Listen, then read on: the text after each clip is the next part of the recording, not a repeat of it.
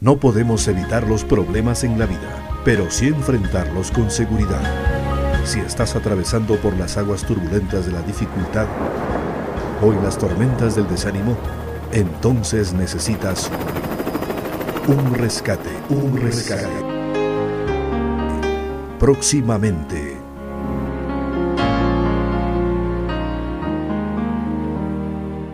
Iglesia Cristiana Nueva Vida presenta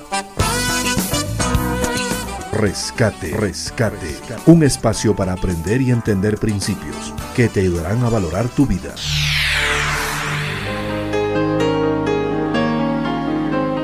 Porque Jesús no vino para ser servido, sino para servir y para dar su vida en rescate por muchos. Te invitamos para que seas parte del rescate de hoy con el pastor Dalto Guamán.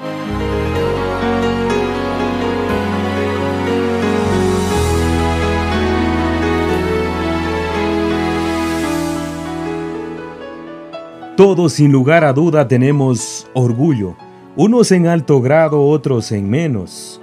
En algunos es más evidente, en otros en cambio está encubierto, pero todos lo manifestamos en algún momento de nuestra vida. El orgullo está presente en todos, desde el presidente hasta el conserje, desde el ignorante hasta el más sabio, desde el rico hasta el pobre. Lamentablemente no nos damos cuenta y vivimos esclavizados del orgullo. Amiga y amigo, una vez más bienvenido al rescate de hoy. Gracias por sintonizar 94.1. Estaremos compartiendo el tema El peligro del orgullo.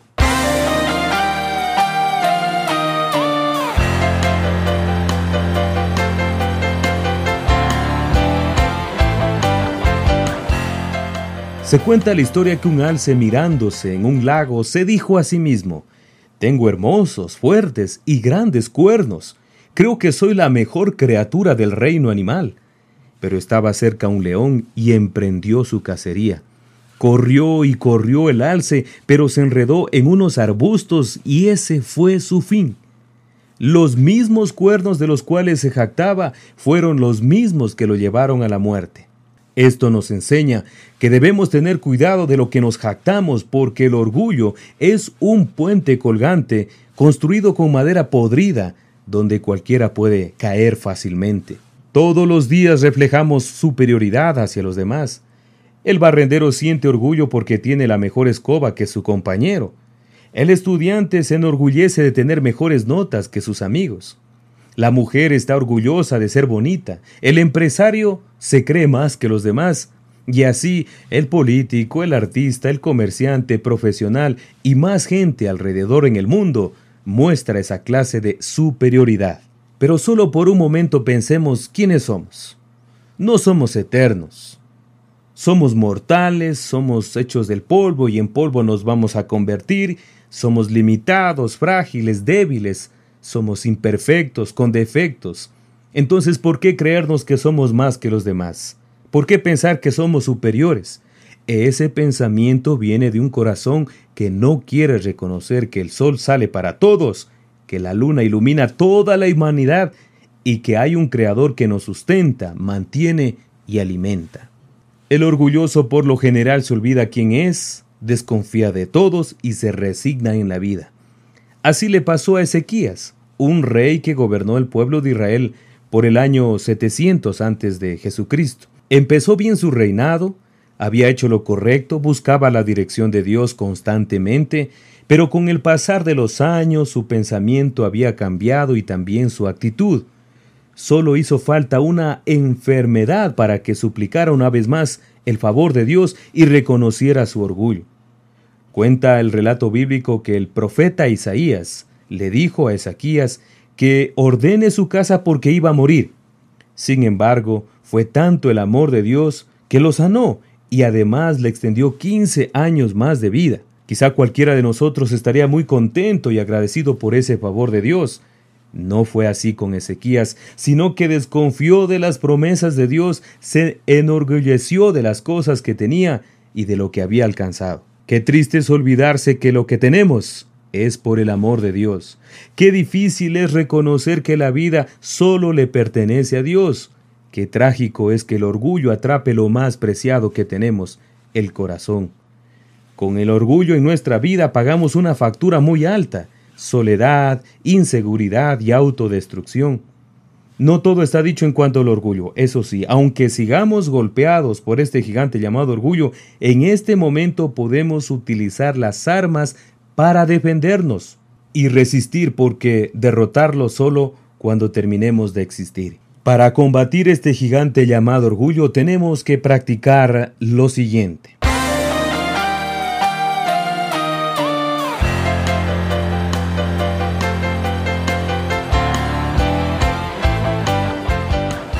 Primero, reconocer que somos orgullosos. Ese es el primer paso para derribarlo. Luego, comenzar a orar. Recordemos que la oración es dependencia de Dios, entonces el orgullo no tendrá más poder sobre nosotros. Y finalmente tenemos que leer la Biblia para conocer la voluntad de Dios. Repito, reconocer que somos orgullosos, la oración y también lectura permanente de la Biblia. Tomando en cuenta estos pasos prácticos, nuestra perspectiva de la vida va a cambiar radicalmente. Nuestro concepto de los demás será diferente y nuestra actitud será siempre optimista. Como dije al inicio, todos tenemos en algún grado orgullo, a excepción de un solo hombre. Se llama Jesús. Con su dependencia, obediencia y entrega a Dios, derrotó al orgullo y ahora podemos seguir su ejemplo y mirar su caminar. Recuerda lo que dice la Biblia. Dios resiste al orgulloso, pero da gracia al humilde. La gloria de Dios maneja mi vida con hilos de amor que puso en mi alma, me lleva hasta Él. La gloria de Dios, gigante y sagrada,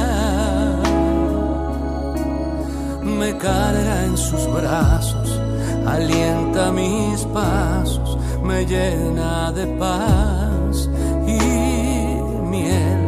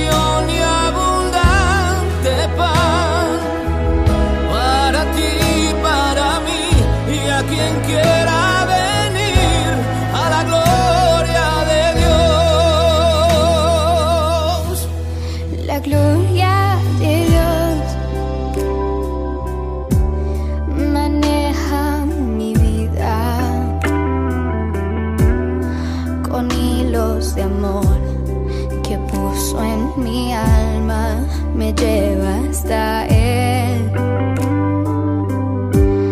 La gloria de Dios, gigante y sagrada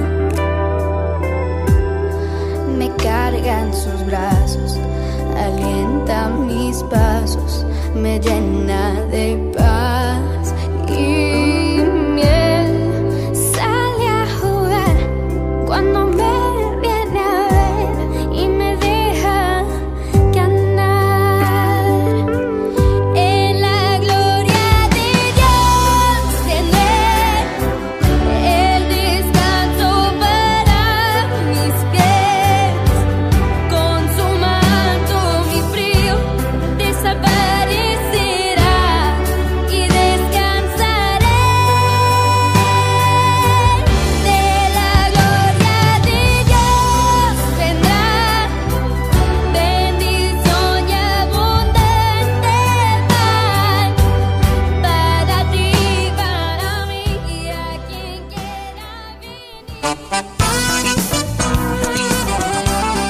Gracias por su compañía en el rescate de este día. Te esperamos en una próxima edición. Para mayor información llámanos al 093 025 072 o visítanos en la calle Catacocha 0993 y 24 de mayo o puedes escribir al correo daltoguaman arroba hotmail.com